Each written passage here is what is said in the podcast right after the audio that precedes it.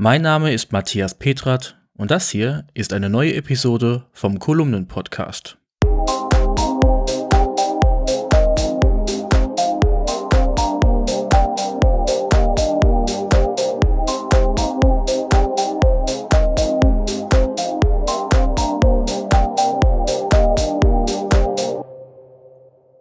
Dieser Podcast kommt mit freundlicher Unterstützung der Firma Rademacher aus Rede im Münsterland. Rademacher ist ein Smart Home Hersteller, der für innovative Produkte und einfache Bedienung steht. Über dessen Smart Home System HomePilot lassen sich Rollläden, die Heizung, elektrische Geräte, Licht oder auch das Garagentor steuern. Die clevere Hausautomation kann nach und nach erweitert werden und lässt sich via App und auch über Alexa, Google Assistant und über Siri Kurzbefehle steuern.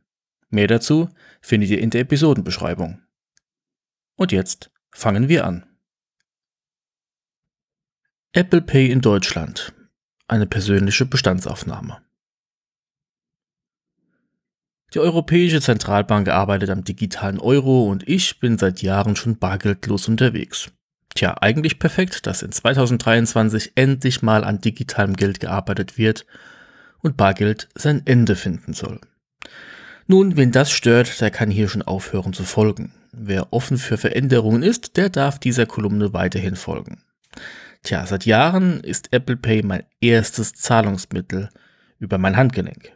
Ich möchte daher mal eine kleine Bestandsaufnahme aus meinem Umfeld der letzten Jahre auffassen und allgemein auffassen, wie und wo sich Apple Pay in Deutschland etabliert hat und wo noch nicht. Apple Pay startete in Deutschland im Dezember 2018. Zu dieser Zeit konnte man nur mit einem Konto bei Number 26 in den Genuss dieser bargeldlosen Bezahlmethode kommen.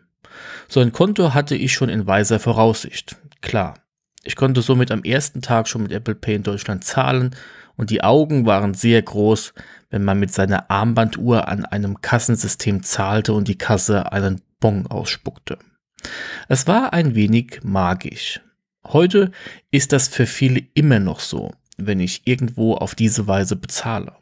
Für mich ist Apple Pay der Alltag und auch eine Voraussetzung geworden. Selbst ich biete Apple Pay bei mir lokal an. Ab und an habe ich mal Kunden, die etwas aus meinem Shop brauchen und diese können bei mir an einem kleinen Terminal lokal mit Apple Pay bezahlen. Das braucht man sicherlich nicht, aber ich biete diese Option an und sie wird dann immer genutzt weil es schnell geht, einfach ist und weil es in diesem Fall nur dann mich etwas an kleinen Gebühren kostet, wenn es wirklich genutzt wird. Ein Service für den Kunden also. Ganz einfach. So denken leider viele Firmen, Geschäfte und Unternehmerinnen aber heute noch nicht. Und dieses Bild verzerrt sich immer mehr. Wenn ich meine Bestandsaufnahme in Details aufgliedere, dann gibt es eigentlich nur zwei Klassen. Die eine Klasse ist seit langer Zeit schon mit einem aktuellen Kassensystem unterwegs und kontaktloses Zahlen via Apple Pay ist schon lange kein Thema mehr. Die andere Klasse ist da krasser unterwegs. Hier gibt es nur Bargeld und die Kasse nimmt generell keine Kartenzahlungen an. Kontaktloses Zahlen also schon gar nicht. Und leider sieht man die zweite Klasse immer noch sehr häufig. Ich glaube nicht, dass es Unwissenheit im Allgemeinen ist, sondern generell eine Abneigung gegen das bargeldlosen Zahlen. Es gibt ja den Witz, dass Bargeld erst dann verschwindet, wenn die letzte Kleingeldoma gestorben ist. Ja, und ein wenig Wahrheit mag da auch dran sein. Ältere Menschen haben es sicherlich schwer, mit der Technik mitzukommen, und einem 80-jährigen Menschen erklärt man das auch alles nicht mehr so einfach oder überhaupt.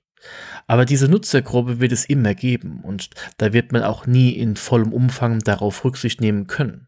Das war einst Thema beim Sterben der VHS, der Kassette und vielen anderen technischen Toten, die durch eine neue Technik ersetzt wurden und wo Nutzerinnen schlicht folgen mussten oder eben nicht. Tja, wo liegt das Problem? Grundlegend ist es ein System, was viele einfach weiter folgen. Bargeld war immer da und hat immer funktioniert. Wieso also etwas ändern? So denken allerdings nicht die Kunden. Diese haben unterschiedliche Ansichten. Zwar möchten viele noch bar bezahlen, doch in den meisten Fällen kommt eine Karte zum Vorschein.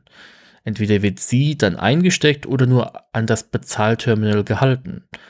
Und ist es keine Karte, so ist es das Smartphone oder die Smartwatch zum kontaktlosen Bezahlen. Ich stolpere ab und an noch in Geschäfte, wo es plötzlich heißt, wir nehmen keine Kartenzahlung an.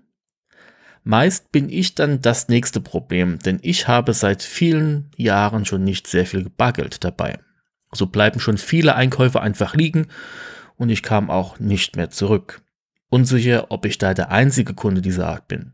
Grundlegend denke ich mir nur, wenn ich nicht der einzige bin, dann ist der Laden wahrscheinlich bald pleite. Muss man pleite gehen, weil man keine kontaktlosen Zahlungen annehmen möchte? Nein, oder? Apple Pay hat sich in eine Lücke gedrückt, wo Bezahlterminals schon für kontaktloses Bezahlen bereit waren oder es jetzt sind. Es ist einfach, mit der Apple Watch zu zahlen und einfach zu gehen. Man ist der schnellste Kunde an der Kasse. Würde man jetzt noch den Kassenzettel im gleichen Zeitraum digital übermittelt bekommen, könnten wir auch den ganzen unnötigen Papierkram abschaffen. Thermopapier lebt eh nicht lange als Rechnungsaufbewahrung.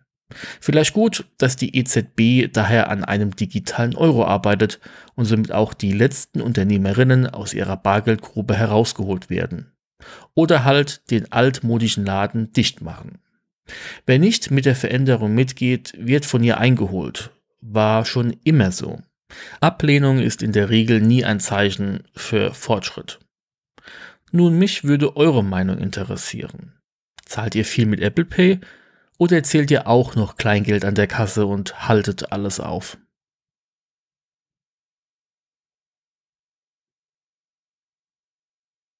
Der Kunde ist König, aber die Kaiserin sitzt an der Kasse. Das sagte einmal Gabi Köster, deutsche Komikerin.